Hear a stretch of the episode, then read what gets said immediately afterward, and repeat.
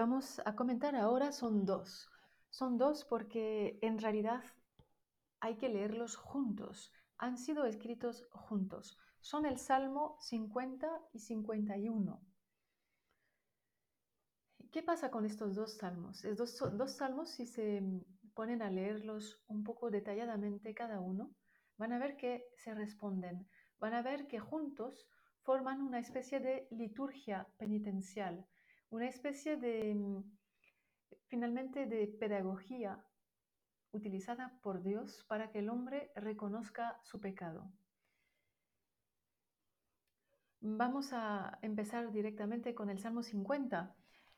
empieza ese salmo por decir quién es Dios, El Señor, el Dios de los dioses. Eso ya lo dice todo, nos pone en el lugar máximo de grandeza habla y convoca a la tierra desde oriente a occidente, es decir, de, a todas partes. Desde Sión, la más hermosa, resplandece Dios. Sión es el monte sobre el cual está construido el templo de Jerusalén o la ciudad de Jerusalén. Viene nuestro Dios, no callará. Delante de él viene un fuego devorador, alrededor suyo ruge la tormenta. Desde lo alto convoca a los cielos y a la tierra para juzgar a su pueblo. Aquí está dada la tonalidad. Eh, ¿Qué va a manifestar aquí nuestro Dios? Va a manifestar su juicio, viene a juzgar. Ya se entiende que este salmo y el siguiente en realidad vienen a, van a interesarse en el pecado de los hombres, en el pecado de su pueblo, vienen para juzgar a su pueblo. Reúnanme a mis fieles, los que sellaron mi alianza con un sacrificio. Proclamen los cielos su justicia, porque juzga Dios en persona. Vean la, insistencia en el verbo juzgar.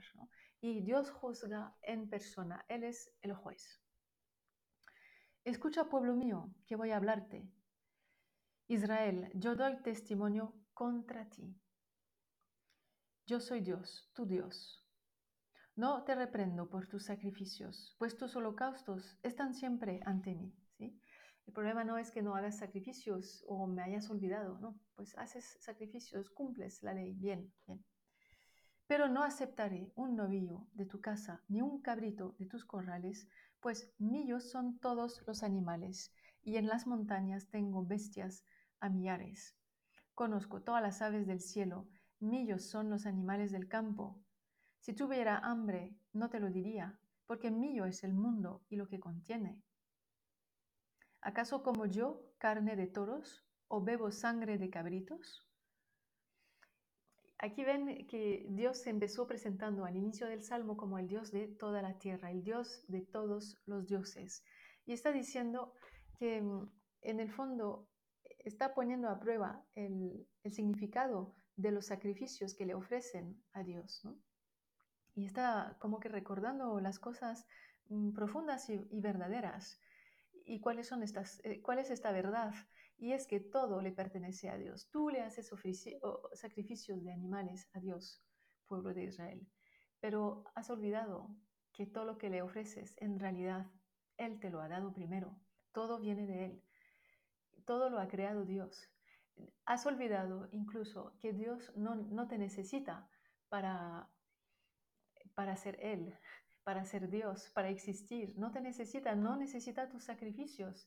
¿verdad? Si, si, tuviera hambre, no te lo diría, porque mío es el mundo y todo lo que contiene. No necesito a sus sacrificios para que mi hambre esté satisfecho. Y dice el versículo 14, lo que Dios quiere que se le ofrezca.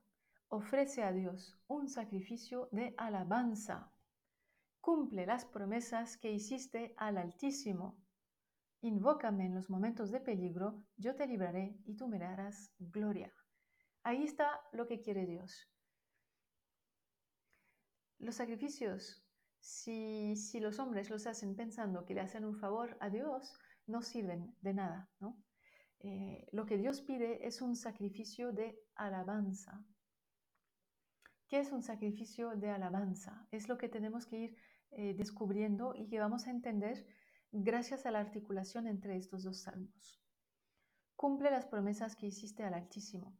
No sabemos hasta este estadio del Salmo cuáles son las promesas que ha hecho Israel a su Dios y que no ha cumplido.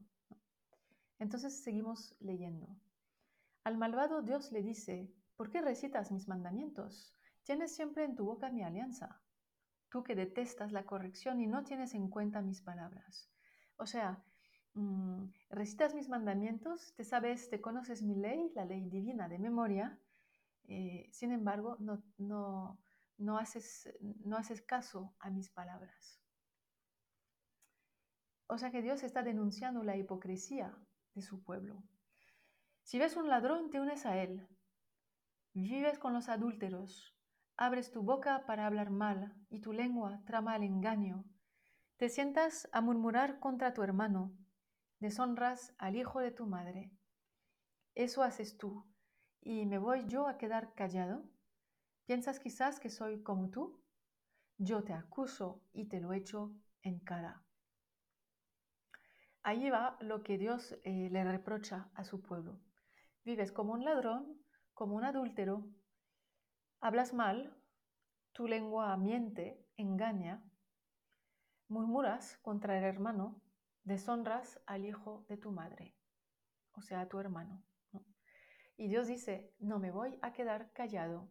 Desde el inicio del Salmo dice que viene a juzgar, que viene a testimoniar contra su pueblo, contra los hombres, contra el pecado de los hombres. Yo te acuso y te lo echo en cara. Entiendan bien esto los que olvidan a Dios, no sea que los destruya sin que nadie los libre. El que me ofrece un sacrificio de alabanza es el que me da gloria. Al que rectifique su camino, yo le mostraré la salvación de Dios. El sacrificio de alabanza lo entendemos aquí en el versículo 23. Es el hecho de adecuar nuestro camino a la ley divina, hacer caso a la palabra de Dios. Esta es la salvación que Dios nos, o sea, es el camino para recibir, poder estar eh, capacitados para recibir la salvación que Dios nos quiere regalar. Entonces, primera parte de este retrato que es doble, que tiene dos caras. Entramos ahora a la segunda cara. En la primera teníamos el punto de vista de Dios. Dios que se dirige a los suyos y les reprocha todo lo que acabamos de decir. En el segundo, eh, el segundo retrato, el segundo, la segunda dimensión de este doble salmo, vamos a tener otro punto de vista, el punto de vista del salmista, que habla ya en primera persona y empieza así, Salmo 51. Ten piedad de mí, oh Dios, por tu amor, por tu inmensa compasión, borra mi culpa. Lava del todo mi maldad, limpia mi pecado, pues yo reconozco mi culpa. Tengo siempre presente mi pecado contra ti, contra ti solo pequé y sé lo que tú detestas. Por eso eres justo cuando dictas sentencia e irreprochable cuando juzgas. Fíjense cómo el salmista ha escuchado la, el reproche que Dios le hacía, la denuncia que Dios le hacía, lo ha escuchado, lo ha entendido y lo reconoce como justo. Eres irreprochable cuando juzgas. O sea que entra en, una, en un proceso de conversión realmente.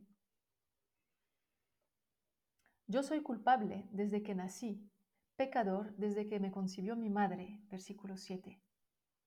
Pero tú amas al de corazón sincero, en mi interior me enseñas la sabiduría. ¿Cuál es esta sabiduría? Es la del corazón sincero, precisamente el corazón que no entra en el juego de la hipocresía que Dios eh, denunciaba unos versículos más arriba. Rocíame con agua purificadora y me quedaré limpio, lávame y quedaré más blanco que la nieve. El salmista, eh, eso es muy interesante, no, no va a salvarse por sí mismo. Le pide a Dios que Él lo salve, que Él lo lave, que Él lo purifique y quedaré limpio. Sabe que no es una cuestión de esfuerzo, no es una cuestión de decisión humana solamente. Sabe que el perdón es un don absolutamente gratuito, que el hombre no le puede exigir nada a Dios, que su salvación es un don totalmente gratuito, porque Dios quiere hacerlo, lo hace. Y el hombre no lo puede alcanzar por sí mismo. Realmente la sabiduría aquí en mi interior, ¿verdad? me enseñas la sabiduría, versículo 8, 8. La sabiduría es el reconocerse pecador. Es parte de la sabiduría, reconocer mi pecado.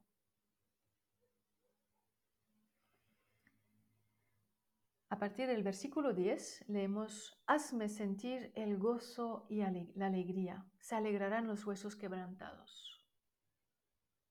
Los huesos quebrantados realmente es una imagen de muerte. El hombre pecador es como un muerte vivo. Bueno, pues hazme sentir el gozo y la alegría, se alegrarán los huesos quebrantados.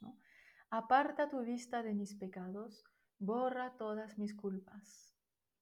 Y viene el versículo 12, muy bello y también muy importante para entender estos, este doble salmo. Crea en mí, oh Dios, un corazón limpio, renueva dentro de mí un espíritu firme. No me arrojes de tu presencia, no retires de mí tu Santo Espíritu. Devuélveme la alegría de tu salvación, fortaléceme con tu espíritu generoso. ¿Por qué ese versículo 12, crea en mí, oh Dios, un corazón limpio, renueva dentro de mí un, espíritu firme, es tan importante y clave de estos dos salmos? Precisamente porque habla de una renovación, una, incluso una, podemos decir, una nueva creación.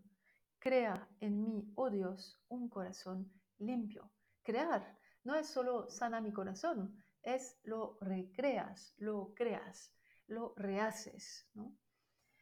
O sea que el perdón de Dios, y ya lo hemos comentado en otros salmos, el perdón de Dios se vive como una nueva creación. Es cierto que también nosotros hoy en día creemos, seguimos creyendo en un Dios creador. En el credo, cada domingo en misa, eh, recordamos, hacemos memoria, eh, o más bien profesamos nuestra fe en el Dios creador del cielo y de la tierra. Pues Dios sigue creando, al, porque nos sigue perdonando nuestras culpas. Al seguirnos regalando su perdón, nos está constantemente volviendo a crear, recreando. Y es muy bello esto porque realmente Israel tiene en, en un momento de su historia, que es justamente después del momento más terrible que ha tenido que atravesar en el momento del exilio, cuando ha sido violentamente expulsado de su propia tierra, Israel experimenta la, mm, o sea, el poder, en el momento en que puede volver del exilio, en el momento en que se da cuenta de que puede eh, volcarse de nuevo hacia su Dios, incluso en una situación de diáspora fuera de la tierra prometida, en el fondo se da cuenta que, Dios em, sí ha hecho algo nuevo con él, que Dios eh, ha perdonado su pecado, em, porque acuérdense de que el exilio se, e, es explicado por el pecado del pueblo. El pueblo ha pecado, por eso fue exiliado por los enemigos. Así se entendía, así se explicaba la causa de, de esta desgracia. Habíamos pecado. Bueno, y ahí ya después del exilio, el pueblo hace la experiencia en el fondo de una vida mejor, o porque se regresa a su tierra prometida, Israel, o porque en, el exilio vive en condiciones ya mejores, los sufrimientos del, los sufrimientos del hecho de haber sido desterrados, pues se han cicatrizados, digamos, de, de alguna manera, y entonces Israel hace la experiencia de de una renovación, de una recreación. Dios los ha vuelto a crear y se lo explica mm, teológicamente de esta manera. Dios nos ha perdonado nuestro pecado y por eso ahora, eh, de nuevo, tenemos la posibilidad de una vida mejor, de una vida tranquila, de una vida en paz después de la gran prueba que ha sido el exilio. Y esta creación nueva que leemos en el Salmo 51 pues es una idea de esa novedad que Dios hace que se encuentra en, otros muchos textos. Eh, vamos a mencionar solo dos de ellos. Uno que se encuentra, eh, encuentra en el profeta Ezequiel en el capítulo 36. Ezequiel habla precisamente al pueblo después del exilio y de parte de Dios eh, les dice lo siguiente. Di a los israelitas, capítulo 36, versículo 22. Esto dice el Señor. No hago esto por ustedes, pueblo de Israel, sino por mi santo nombre, que ustedes habían profanado en medio de las naciones a donde fueron. Haré que sea reconocida la grandeza de mi nombre, que ustedes han profanado. Así, cuando haga que por medio de ustedes sea reconocida mi grandeza en presencia de las naciones, reconocerán que yo soy el Señor, oráculo del Señor. Los tomaré de entre las naciones donde están, los recogeré de todos los países y los llevaré a su tierra. Ya ven que es una manera de decir cómo es posible la vuelta a la tierra prometida. Los rociaré con agua pura, los purificaré de todas sus impurezas e idolatrías. Es la misma idea que acabamos de encontrar en el Salmo 51. Les daré un corazón nuevo, les infundiré un espíritu nuevo, les arrancaré el corazón de piedra, les daré un corazón de carne. Ya ven que aquí es la idea de esta novedad que Dios va a hacer, dar un corazón nuevo, infundir un espíritu nuevo a los de su pueblo. Realmente es una creación nueva. Otro texto que podemos mencionar que va en este sentido es el profeta Jeremías, capítulo 31, eh, Jeremías, mismo contexto que Ezequiel, bueno, aunque habría que matizar, pero básicamente después del exilio también va, mm, va diciendo, va anunciando eh, lo que Dios va a hacer por su pueblo.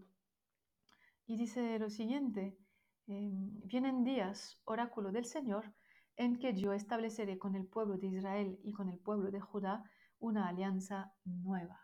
de nuevo ese tema de la novedad Aquí alianza, es decir, una manera de voy a restablecer nuestra relación, porque la alianza es una cuestión de relación, de vivir en, en, una relación adecuada con Dios.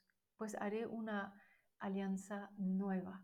Pues realmente todo esto es lo que Dios está haciendo a través de estos Salmos 50, 51 por medio de su perdón. Así que es un salmo bellísimo para meditar, para meditar en nuestra propia condición de pecadores, ¿verdad? El inicio de la sabiduría, que es reconocerse pecador, y, pero no pararlo aquí, ir hasta la siguiente, eh, la consecuencia de ello, revelada en este doble salmo, y es que Dios es un Dios que perdona, es un Dios misericordioso que no toma que, no nos trata como merecen nuestras culpas. Nos ayuda a tomar conciencia de ellas para que nos convirtamos y, estamos invitados, como el salmista, a entrar en este reconocimiento, en ese hacer la verdad sobre nosotros mismos.